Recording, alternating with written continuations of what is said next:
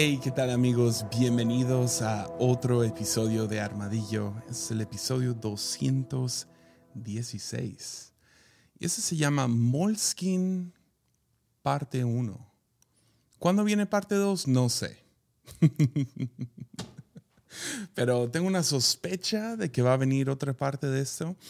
Ah, pero antes de, deja, doy algunas noticias y algunas cosas. Número uno, uh, esta semana está aquí Gabriel Borja. Estamos viendo a ver cómo le hacemos para grabar un episodio, pero no viene a Armadillo, viene a como, o sea, viene a enseñar un montón a nuestra escuela bíblica, va a estar predicando, va a predicar en la normal.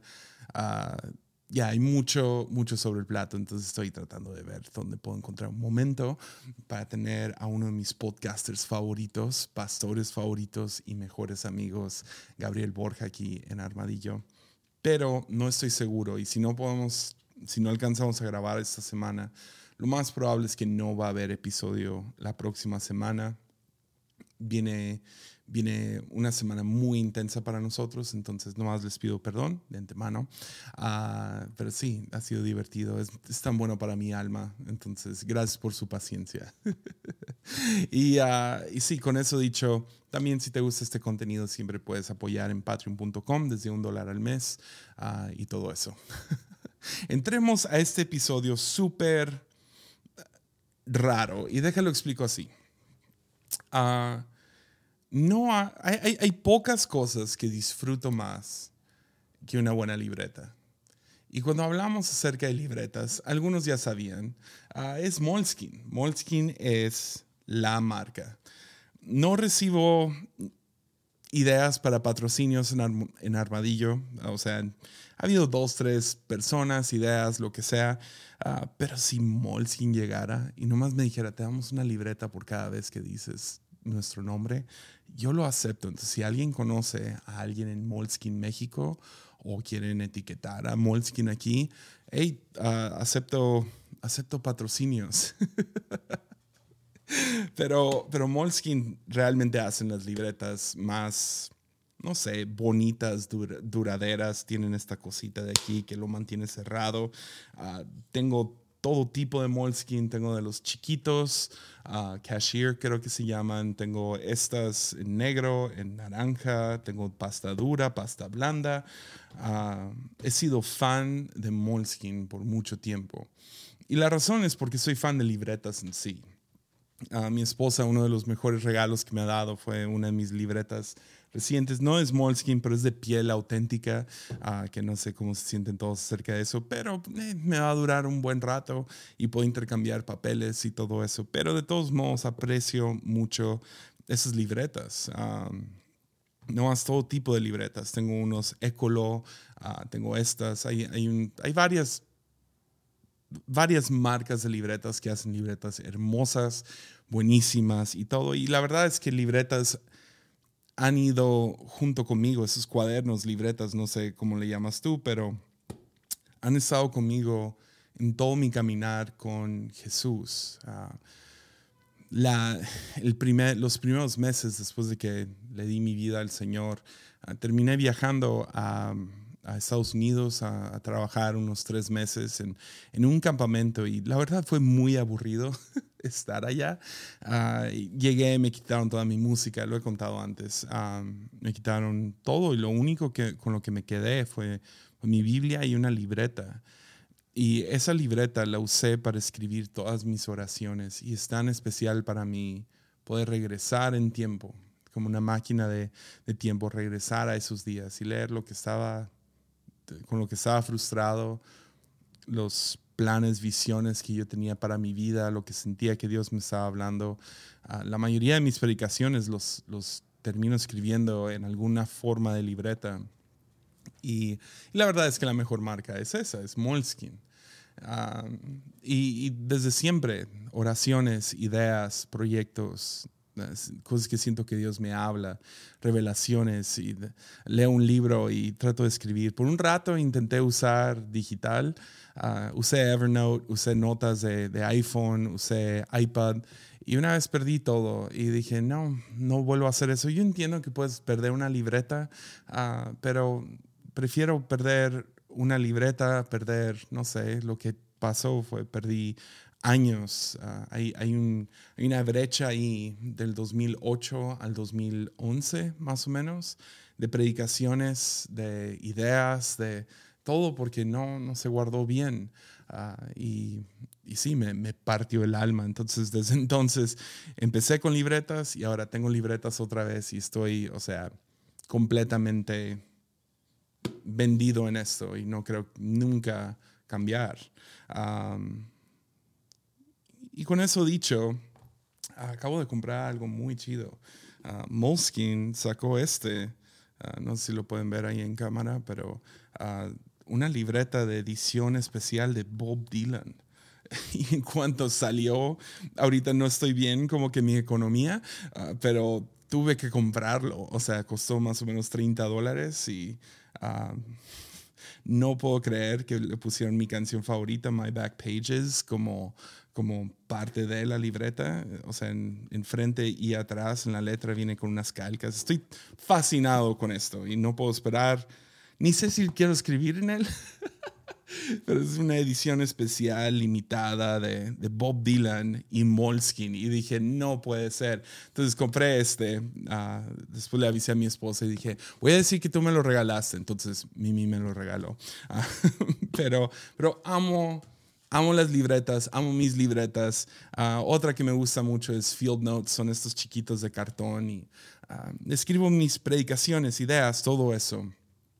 Ah, siempre trato de mantener todo en papel, de alguna manera, aunque escribo horrible, pero puedo dibujar un poquito, puedo, tengo mucha libertad, algo que no tengo en Word y whatever. El chiste es este. Hay algunas ideas que nunca llegan a ser episodios. Ah, los escribo y, y, están a medias. Ah, no, no, no, sé cómo agregarle o qué hacer con esta idea que que nomás se quedan medio a medias. Y, una manera de procesar varios fue, fue el podcast Sabiduría Duele. Ah, y ahorita no tengo el tiempo, no tengo suficiente para entrarle a otra temporada de eso. Son 30 episodios, ah, por lo menos así fue la primera vez. Y no quiero nomás soltar tres episodios así al azar. Entonces, en este momento no estoy en un lugar bueno para sacar otra temporada de Sabiduría Duele. Seguimos pagando por mantener eso en línea y todo eso. Si no conoces Sabiduría Duele, son 30 devocionales, menos de 10 minutos la mayoría. Y, uh, sí, algún día espero poder regresar con ese proyecto, pero uh, no sé, no, no he encontrado el momento para entrarle de nuevo. Entonces dije, necesito un nuevo segmento en Armadillo donde puedo hablar acerca de algunas ideas ideas crudas o ideas a medias, donde no es suficiente para un episodio, pero a lo mejor es una semilla para alguien, porque lo ha sido para mí. Y todavía no ha llegado a ser un gran árbol. Estuve hablando con, con Gabriel Borja hace rato, le digo, es que no sé cómo ponerle, y estábamos hablando, es como una semilla, pero qué cursi y qué, qué cliché llamarlo semilla, ¿no? Entonces, pero son como ideas semillas o como uno de mis podcasts favoritos de deportes es de Bill Simmons. Uh, uh, tiene, tiene, tiene tres episodios a la semana súper largos. La mayoría se trata de deportes, de vez en cuando habla con alguna celebridad, pero tiene un segmento que hace de vez en cuando que me encanta, uh, que llama es que no se traduce bien, si no me hubiera robado la idea, pero son ideas cocinadas a la mitad Uh, half-baked ideas, como que todavía no está, pero como que hay una idea ahí y, uh, y, lo hacen acerca de deportes y cosas de cultura y lo que sea. Está muy chido, la neta. Pero dije, ¿se podrá hacer algo similar en Armadillo con algunos episodios que no, no sé, me han estado hablando, pero no tengo suficiente uh, para, para decir, ah, es un episodio. Y nomás soltar algunas semillas y ver si te ayudan. Entonces, vamos a empezar este nuevo segmento. Yo no sé cuándo va a haber parte 2. Ah, seguro va a haber porque esto me sucede mucho y termino ya nomás olvidándome de la idea o lo que sea. pero, pero, ¿qué tal lo llamamos Moleskin? ¿Ya? Moleskin, como la libreta y ya, como la mejor libreta que hay. Ah, y si alguien tiene otras, otras libretas que te gustan, pues escríbelo en los comentarios. Pero esas, esas son, creo que son el top. También uh, deja promociono de volada las plumas que uso. Ah, son, son, alguien me dijo el otro día, son muy caras, pero la verdad no. O sea, hay plumas muy, muy caras. Algún día tendré una de esas, de las, ¿cómo se llaman? Mont Blanc y esas ondas. Uh, pero mis plumas favoritas me las, me las enseñó Taylor Barriger, son, son los Muji, uh, M-U-J-I, uh, mejores plumas. Tengo rojo y tengo negro. Y son, son muy buenas plumas. Valen más o menos 100 pesos cada una, 5 dólares. Entonces, si, si, quieres seguir con Vic o algo así chido, pues, yo nomás soy fresa acerca de cómo escribo.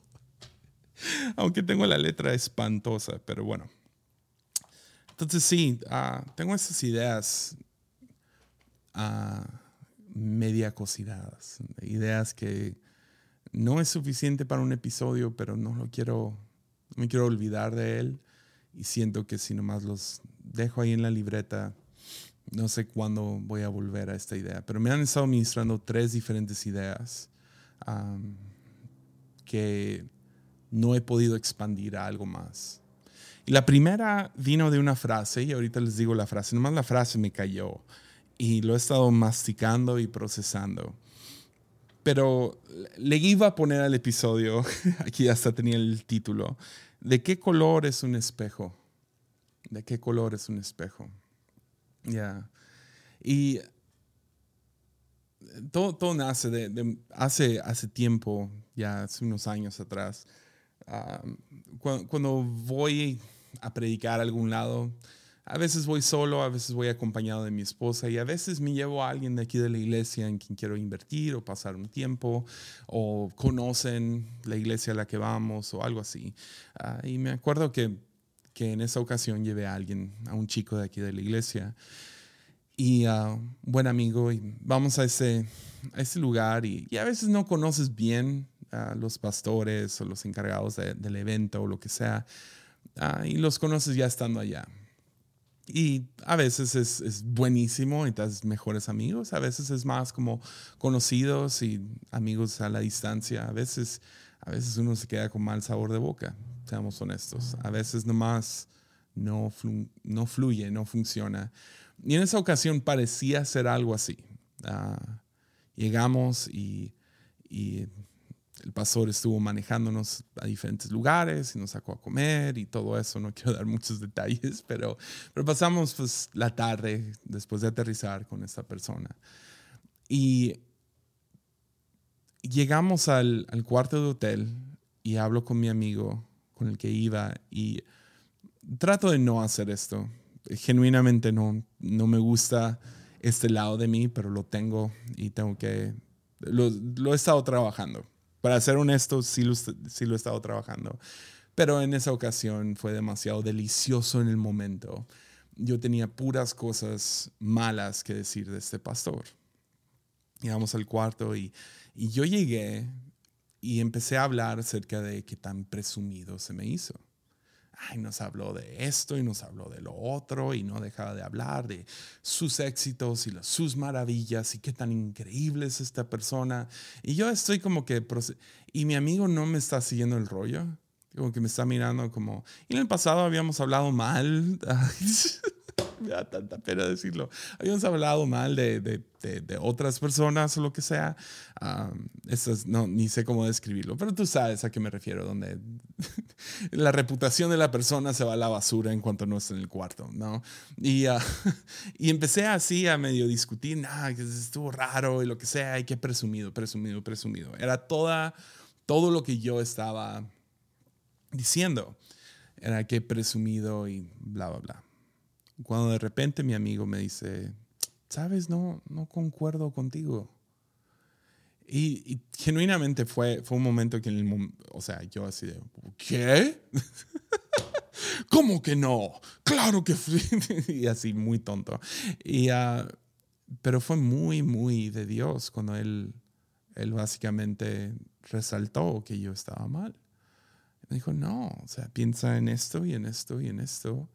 Yo lo vi generoso, lo vi humilde, lo vi buena onda, lo vi queriendo que participáramos en lo que estaba haciendo. Se hizo tan sabio de su amigo y yo me vi tan tonto, tan mal en el momento. Ah, pero yo había proyectado todas mis inseguridades de que, ya, no quiero dar muchos detalles, pero había cosas en mi vida que no estaban funcionando y todas las de este pastor estaban funcionando y todas mis inseguridades las eché encima de él, diciendo, ah, qué presumido, qué presumido. En otra ocasión visité una iglesia y dije, me acuerdo haciendo lo mismo, salí del lugar y hablando con la persona que me acompañaba, diciendo, ah, puro humo y espejos, puro humo y espejos. Y hablando mal de, de, de estas diferentes iglesias o pastores. Y, y Dios empezó a trabajar eso en mi corazón, de por qué siempre encuentro lo negativo en alguien más. Y, y luego encontré esta donde yo no soy psicólogo, uh, pero aterricé en esta idea de proyección. Es una idea, hay, hay, libros completos acerca de este tema y la verdad no, no me voy a meter tanto si te interesa más. Como les digo, es una idea a medias, ¿ok? Uh, es, es, un episodio a medias. Um, estaba con, estaba leyendo acerca de esto, la idea de proyección. Y proyección es cuando vemos en otros lo que no nos gusta en nosotros. Y lo vemos en otros y decimos, Ugh", y lo criticamos, sin realmente hacer la autoexaminación de nosotros mismos. Entonces yo diciendo que este pastor era un presumido, realmente era mi inseguridad y queriendo presumir.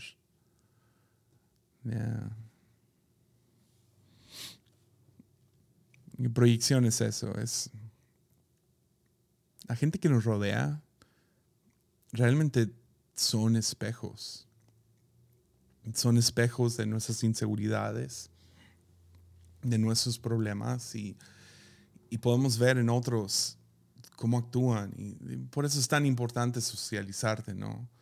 Porque ves, hablamos de esto una vez, fantasmas, y hay cosas buenas acerca de ver en otros lo que no te gusta de ti, decir, wow, yo, quiero tener cuidado y no ser así.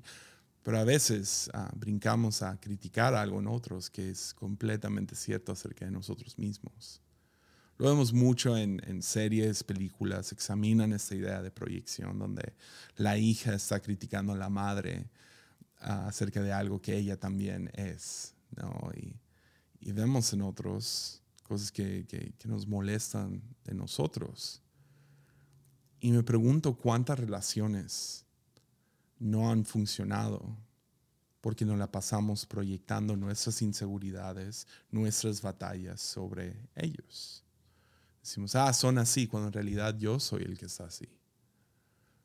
No es que este pastor haya presumido, qué loco que dos personas tienen exactamente la misma experiencia, escuchando las mismas palabras, los dos salimos del lugar con dos opiniones acerca de esta persona que acabamos de conocer completamente contrarias. Yo saliendo diciendo que presumido y orgulloso y el otro diciendo que generoso y que humilde. ¿Por qué? Tiene que ir a la autoexaminación de uno y decir, ¿qué es lo que traigo yo que estoy imponiendo hacia otros? Entonces, ah, hay un lado de proyección que es bueno, ahorita vamos a llegar ahí, pero usualmente imponemos lo peor de nosotros sobre otros. Es esta parábola muy interesante de Jesús donde habla acerca de un señor con tres siervos y les da un dinero a cada uno, unos talentos, era una moneda. Ah, y a uno le da diez, a otros cinco, a uno uno, o en otras traducciones o versiones dice cinco, dos y uno. Eh, el chiste es que hay tres cantidades para tres diferentes siervos. Y por un lado podrías leer esto como el temor de uno de, no perderlo y lo que sea. Básicamente lo que sucede es uno, el que recibe cinco, digamos, lo duplica y hace diez. El que recibe dos, lo duplica, lo hace cuatro, lo hace cinco. El de, el de uno lo esconde porque teme al jefe. Y, claro que tiene que ver con nosotros y Dios, claro que sí, pero la, magia de parábolas, eh, que Jesús nos hablara de esta manera, es que también nos habla en diferentes maneras. Claro que se trata de, nuestra relación con Dios y cómo vemos a Dios. Y, parte de la razón que este hombre va y esconde es porque tiene una perspectiva errónea de quién es Dios. Pero por otro lado, puedes leer esta parábola y ver cuando recibo un regalo de alguien más, su hospitalidad, su tiempo, su amistad.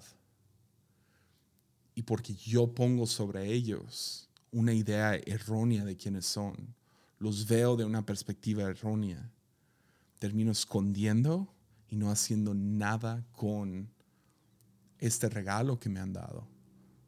Me toca a mí multiplicar esa hospitalidad, me toca a mí multiplicar esa generosidad, esa, ese tiempo. Ese, entonces alguien me da su tiempo, yo no lo escondo y digo, es, que, es que me dio su tiempo porque algo quiere de mí. No, no, no. Ahora, ok, tú me diste esto, ahora yo voy a devolver esto.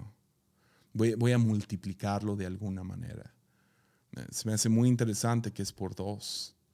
El de cinco lo, lo brinca a diez, el de dos lo brinca a cuatro, el de uno no hace nada.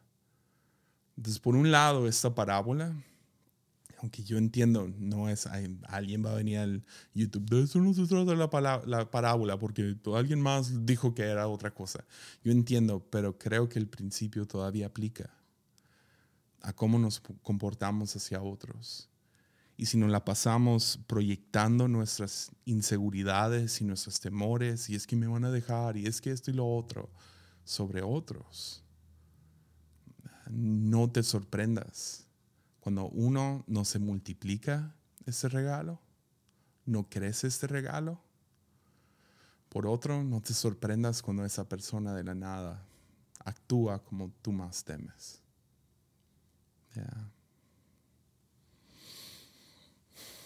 Terminó echando a perder todo el siervo porque tenía una perspectiva errónea con su jefe. Entonces llegó esta frase así al azar y no he podido hacer este episodio bien, no he podido trabajarlo bien y lo hacemos después, bien y si se convierte en un episodio completo, quién sabe. Entonces, esta imagen vino, vino a mi corazón, a mi cabeza, esta, perdón, esta, esta frase y no he sabido qué hacer, pero siento que es una semilla que va a dar fruto a su debido tiempo, pero es esta frase la imagen de Dios en un pasillo de espejos. Entonces, si todas las personas que me rodean son espejos de quién soy, yo quiero ver en ellos la imagen de Dios. Pero para poder lograr eso, necesito poder ver que yo también soy amado, que yo también soy especial, que yo soy valioso y cuando lo veo en mí, cuando veo que Dios sí me creó con propósito y me creó con, con amor y está al tanto de mí y me cuida y me ama y, y todo eso, creo que eso terminamos, nos da la habilidad de ahora ver eso en los espejos que nos rodean. ¿Quiénes son otros? Que yo pueda ver la imagen de Dios en mi prójimo, en ese pastor que yo, que yo juzgué como orgulloso, tacaño y presumido, y yo pueda ver, no, es un hombre valioso, Dios lo ama, etcétera, etcétera. Entonces sí, déjate digo, eres amado, eres especial y eres valioso. Ya. Quiero ver la imagen de Dios en un pasillo de espejos. Entonces ese es uno. Otra idea vino de estar leyendo uh, Primera Samuel 1. Y nomás los voy a leer y luego les voy a decir lo que vino a mi cabeza. Primera Samuel 1, versículo 9. Una vez, después de comer lo que fue ofrecido como sacrificio, sacrificio en Silo, Ana se levantó y fue a orar. El sacerdote Elí estaba sentado en su lugar de costumbre, junto a la entrada del tabernáculo. Ana, con una profunda angustia, lloraba amargamente mientras oraba al Señor. E hizo el siguiente voto. Oh Señor de los ejércitos celestiales, si miras mi dolor y contestas mi oración y me das un hijo, entonces te lo devolveré. Él será tuyo durante toda su vida. Y como señal ah, de que fue dedicado al Señor, nunca se le cortará el cabello. Mientras Ana oraba al Señor, Elí la observaba y la veía mover los labios pero como no oía ningún sonido, pensó que estaba ebria. ¿Tienes que venir borracha? le reclamó. Abandona el vino. Oh, no, señor, respondió ella. No he bebido vino ni nada más fuerte, pero como estoy muy desanimada, desanimada, derramaba ante el Señor lo que hay en mi corazón. No piense que soy una mujer perversa, pues he estado orando debido a mi gran angustia y mi profundo dolor. En ese caso, le dijo Elí, ve en paz, que el, que el Dios de Israel te conceda lo que le has pedido. Oh, muchas gracias, exclamó ella. Así que se fue, comenzó a comer de nuevo y ya no estuvo triste. Ya. Estuve leyendo esta historia el otro día. Me, encanta la historia de Samuel. No sé, me, me, ministra cada vez. Ah, especialmente esa parte donde habla con, con Dios. y no, no, sé, algo me cayó en el corazón, algo muy pesado cayó en mi corazón. Y siento que es medio profético como pastor no, no hacia ustedes, pero hacia mí, hacia a lo mejor otros líderes. ¿Qué tan feo la riega Elí en este, en este momento? Elí es el sacerdote, está en el tabernáculo, en la iglesia, y llega esta mujer completamente, con profunda angustia, dice, llorando amargamente mientras ora. Y este menso la ve y llega a la conclusión de que está borracha. y lo estuve leyendo y nomás me cayó como que esta idea de qué tan difícil es reconocer luto cuando lo ves. Especialmente como líder, como padre, como, sí, como pastor, lo que sea, al tanto de otras personas es difícil reconocer luto y es fácil suponer que es algo más. Creer que es algo más y creerte las peores cosas de, aquellos que están pasando por luto. Es difícil de reconocer luto cuando lo ves. Y he estado escuchando últimamente mucho acerca de cómo estamos viviendo, y lo ves todo el tiempo, lo ves en, redes sociales, lo escuchas de pastores, y se me hace irresponsable, si puedo ser sincero. Entonces escucho frases como, esta es la generación más perversa, estamos viviendo en los últimos días porque nunca hemos vivido cosas tan feas. Ah, gente está amargada contra la iglesia, no son rebeldes, son, no sé, se, les ha enfriado el corazón, su fe, son, no sé, unos enojones y problemáticos. Y no sé, no sé tú, pero he estado pensando últimamente en, ah, si puedo ser sincero, la iglesia no está como que en el mejor lugar ahorita. La iglesia con I mayúscula. Lo que antes me preguntaban, ¿qué ves de la iglesia? Y yo, no, pues no sé. No sé. Hoy en día sé. Y lo sé porque sé. Estoy, estoy bastante convencido. estamos pasando por gran luto. Y estamos pasando por luto por varias diferentes razones. Uno tiene que ser la pandemia. Eso fue traumático. O sea, pasamos por una pandemia global, donde todos los días, yo no sé cuánto te asustó a ti, pero me asustó a mí y asustó a mucha gente que, que conozco. Se ve en la cultura. Cosas, cosas muy traumáticas sucedieron. Varios perdieron a familiares Varios perdieron amistades por la distancia de todo esto. Toda la idea de que siendo padre y que tu hijo esté atrapado en casa todo este tiempo, todo lo que tuviste que lidiar con a lo mejor tu esposo o esposa en ese momento, como iglesia, el simple hecho de tener que cerrar las puertas por ocho meses, y yo entiendo, fue, yo, yo miro atrás y con la información que se nos dio, creo que fue lo más responsable que pudimos hacer. Pero lo cerramos por ocho meses y luego lo cerramos otra vez y luego otra vez, cada vez que los semáforos se iban a rojo, lo que sea. Muchos perdieron su trabajo, perdieron sus, sus, sus ganancias, perdieron, uh, sí, mucho. algunos les fue súper bien, pero ese bien a lo mejor funcionó como un curita porque les fue bien económicamente, pero nadie se la pasó como que, wow. fue, una, fue un tsunami de temor que nomás, sí, arrasó con todo el mundo. Y la iglesia pasó por mucho. Entonces, esa es una. Y la otra es todos los, estos escándalos que han salido de la iglesia.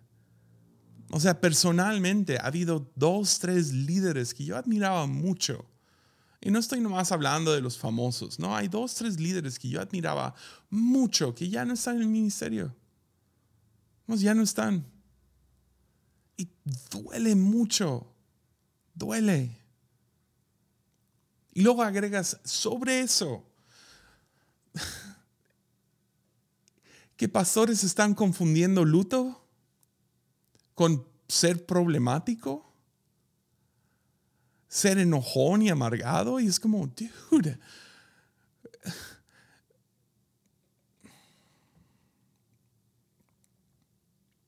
Hay mucho dolor, mucho dolor en ese momento.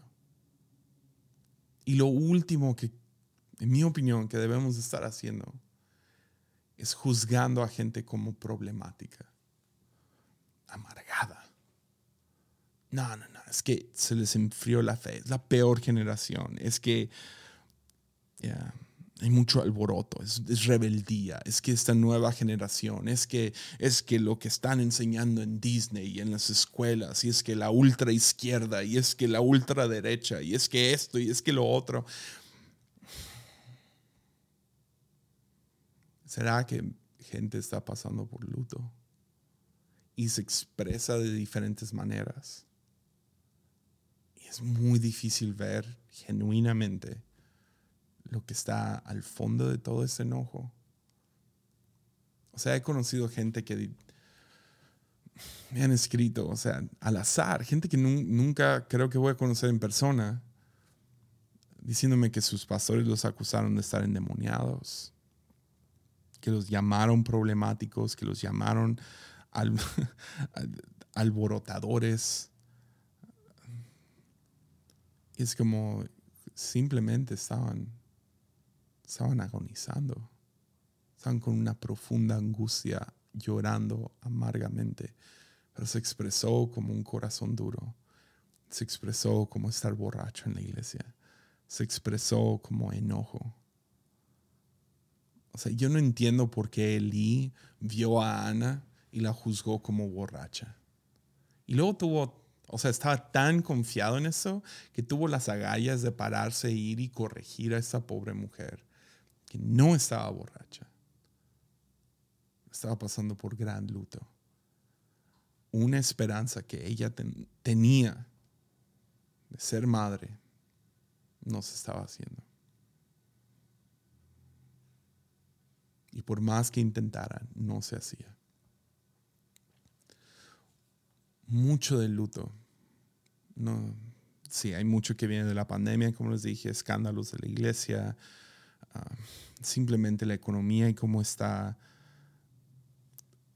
dolor de relaciones, todo. Y creo que mucho viene de la pandemia, pero por otro lado, creo que hay mucho luto por expectativas no cumplidas. Esperábamos que iba a ser así, que mi vida iba a estar así, que las cosas iban a estar así, que tal sueño que tenía en tal fecha, en tal momento se iba a cumplir. Entonces recibes esta acusación encima de tu dolor. Recibes este reclamo de parte de un padre, de parte de un sacerdote, un pastor o lo que sea. De parte de redes sociales, nomás te llaman amargado, amargada, te llaman borracha, te llaman... es, que, es que es un rebelde. Yo no sé para quién es esta. Pero vengan las acusaciones que vengan de estos sacerdotes a medias. Igual, no los voy a juzgar tanto a estos sacerdotes porque soy uno. Yo soy un Elí también. He mirado a gente y los he prejuzgado, los he juzgado. Y yo estoy convencido de una idea en mi cabeza de quiénes son y qué es lo que están haciendo. Cuando en realidad era un corazón roto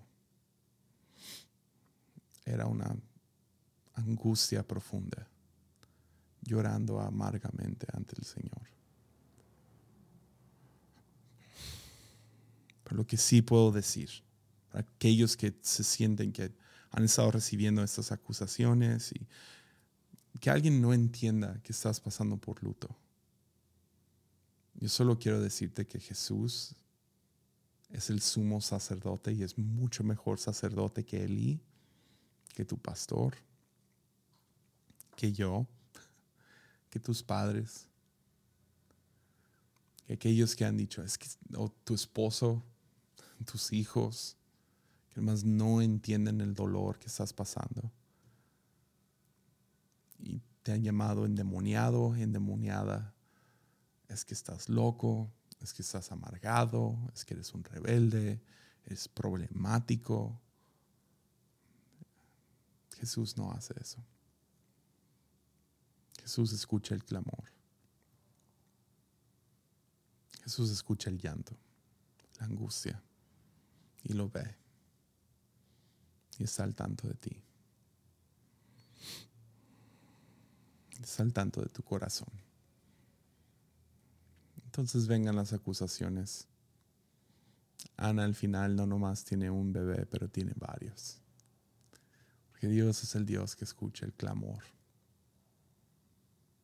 Escuchó el clamor de Israel en, los, en Egipto. Escucha el clamor del marginado. Escucha el clamor del enfermo, del hambriento, del sediento, de aquellos que han tenido, que tienen expectativas no cumplidas. Entonces sigue clamando y no cedas a estas acusaciones de que estás borracha, que estás amargada, que eres una problemática. Tú y tus quejas. Ya, Jesús sabe. Tienes dolor y que de ahí viene.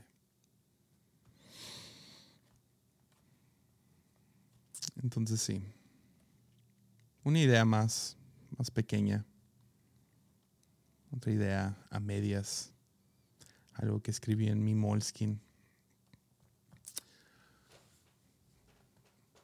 ¿Cuándo fue la última vez que comiste recalentado? Ya.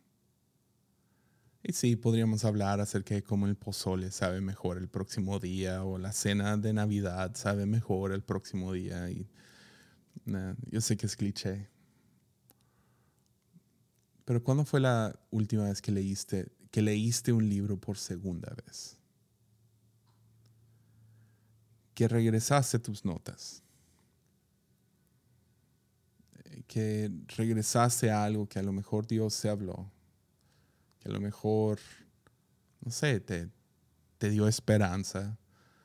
¿Cuándo fue la última vez que escuchaste esa canción?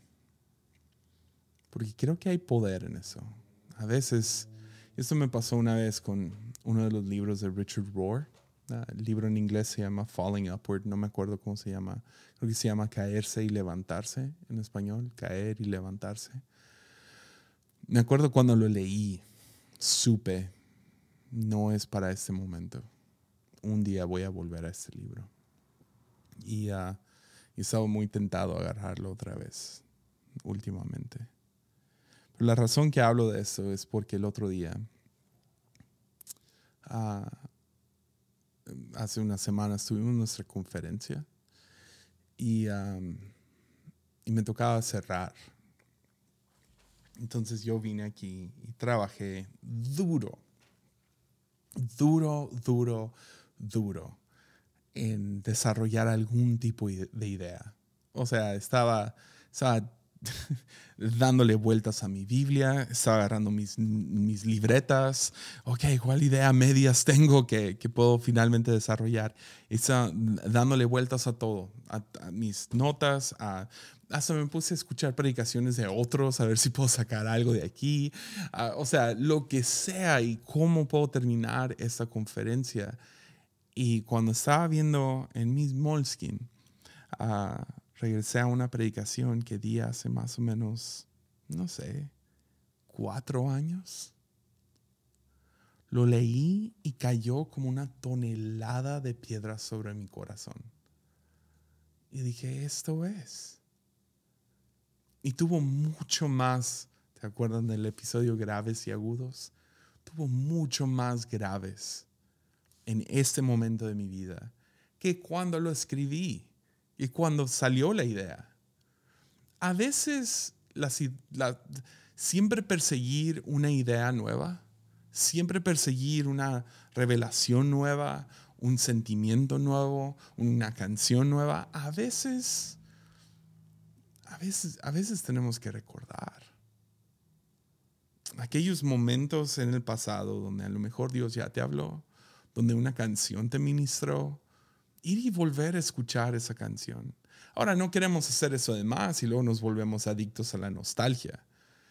Pero en esta, en esta moda de que siempre hay una cosa nueva, siempre hay una nueva tendencia, siempre hay una nueva canción, siempre hay algo nuevo, nuevo, nuevo, nuevo, nuevo.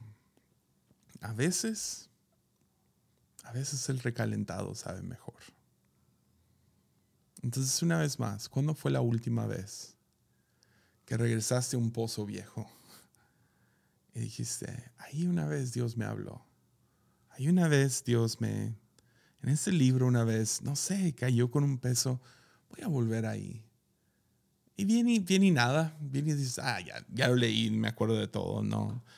Pero a veces, a veces toca en otra. Por eso releemos la Biblia. Ah, me encanta este chiste cuando alguien dice, ¿has leído Mateo o lo que sea? Es como, ah, todavía no llego, ¿verdad? como si fuera un libro que lees una vez en toda tu vida. La Biblia lo, lo, lees y lo lees y lo lees y lo lees y lo lees. ¿Por qué? Porque de la nada algo resalta. Es, ah, había leído esto como 15 veces, no sé, o 100 veces, no sé cuánto lees la Biblia, pero o una vez, o, nunca, pero a veces leíste algo, has escuchado esa historia 10 diferentes veces, 15, 30, 50 veces, pero la nada, el momento en el que estás, cae con un peso mucho más profundo. Entonces, también, tercera idea a medias, idea cruda. A veces a veces sabe mejor el recalentado. A veces podemos volver a... Mm, a lo mejor es armadillo. A veces puedes regresar a un episodio viejo. ah, a, mí Dios me habló en esta. no, no, no, se trataba de eso, pero, pero sí, una predicación vieja que una vez se habló. Una canción, un verso. Vale la pena a veces recalentar los motores recalentar el corazón. Ah, y viene de tomar este recalentado, de tomar algo, una idea que te habló una vez. A veces ya dice el ciclo completo y estás ahí de nuevo Y eh, es hora de tomarlo de una manera más profunda, con más valor. Porque una cosa es decir que Dios es bueno cuando todo va bien. A lo mejor estás en un nuevo ciclo y dices, ah, las cosas no están tan bien. Y reconocer que Dios es bueno en ese momento cae con mucho más peso. Ya. Entonces sí, este fue Moleskin parte 1. Espero, espero que estas semillas, uh, semillas de que se están cocinando en mi corazón. Um, espero que te haya dado, espero que caiga sobre tierra fértil y dé fruto a su debido tiempo. Y como les digo, vamos a intentar tener episodio próxima semana, pero lo más, no sé, no estoy seguro si sí. Si no, de todos modos, Armadillo va para largo. Vamos a seguir con este proyecto. Ah, una semana ah, off. Yo sé que he estado uh, este año un poquito aquí y allá, pero ya parece que las aguas están calmando. Entonces voy a poder enfocarme mejor en esto. Que tengan una increíble semana. Ánimo.